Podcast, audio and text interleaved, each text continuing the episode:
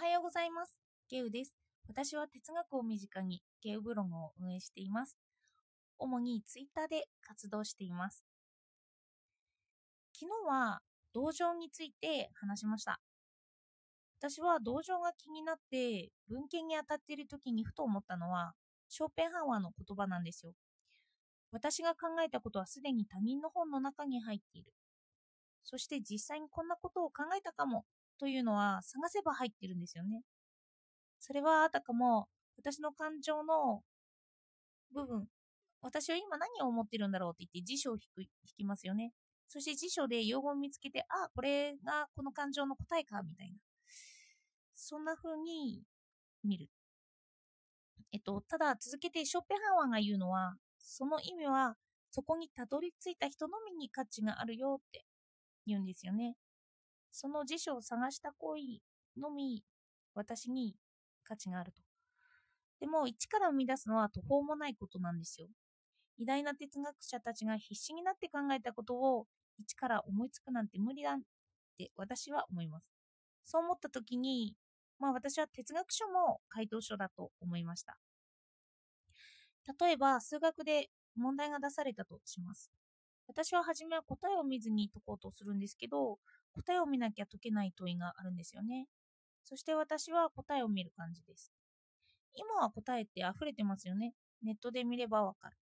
この事実を考えてみると、今は価値観の変容が起きてるんだなって思います。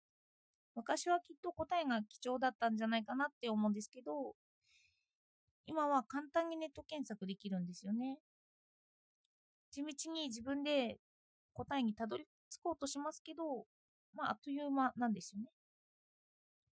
そこで思ったのは、逆に問いが貴重になってくるんだなって思いました。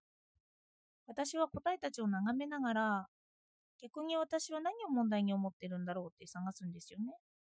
私が今根本的に問題にしていることは何だろうって視点から探すんです。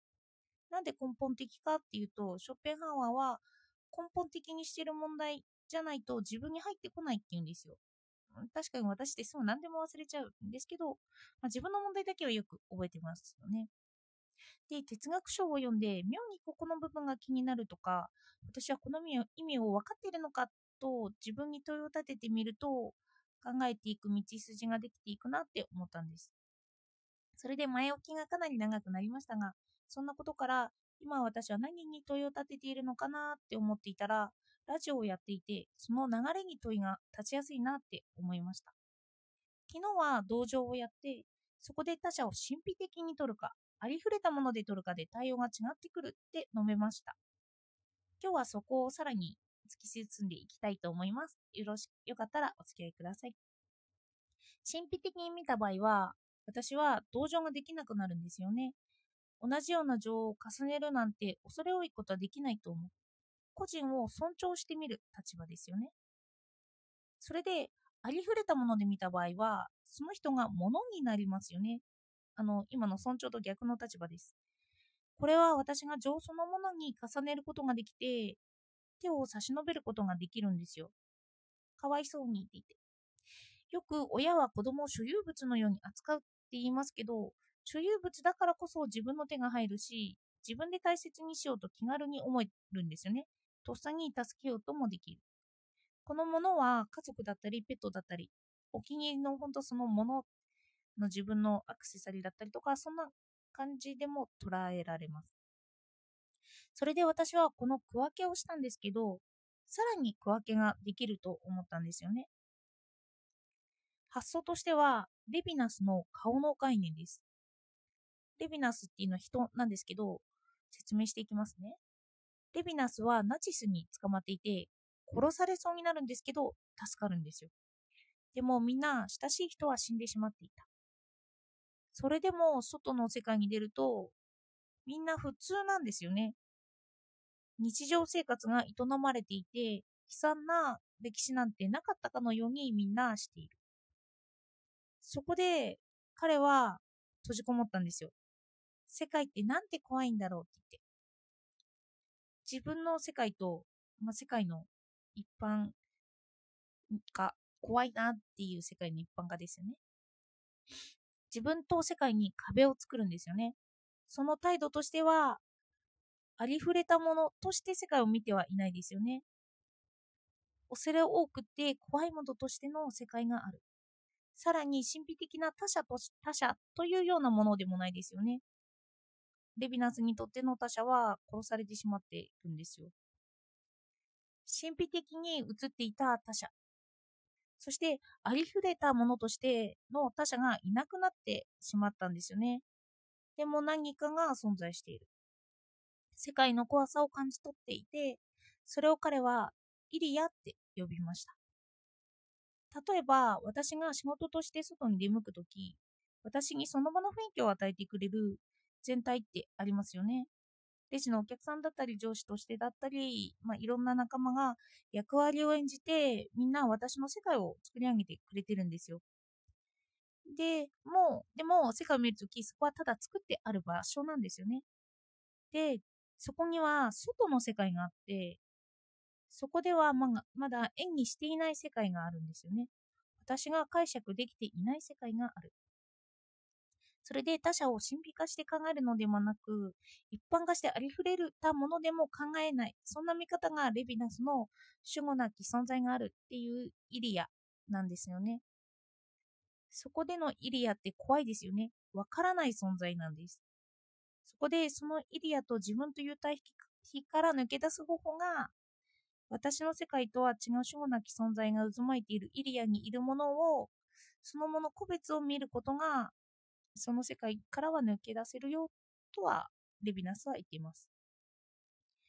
あの、人だったら、そのイリアが人だったとしたら、その人の顔を見るとそこに責任を負うようになるっていうんです。例えば私は募金をするときに可愛い子供が乗っているとそこの人々を想像して募金したりしますよね。そこの人々っていうよりもその子を想像して募金しますよね。そこで関係性を持つから責任を負うんですよね。で、これを同調の概念から考えてみます。それこそ一般化ではないですよね。一般化でもなく、ありふれたものに手を伸ばすのではない。そして個々人でもないんですよね。まあ、レヴィナスで言うと親しい他者は死んでしまっているし、私は写真を見ても、その個人のことは考えるけれど、その子はどんな名前なんだろうとか、そんな詳しいことまでは考えない。神秘的な他者なんですけど、個人個人を見ても、その写真の子は本当にいるのかという実感は湧かない。レヴィナスが自分の世界から外の世界を見たときに、外の世界の個別を見ている。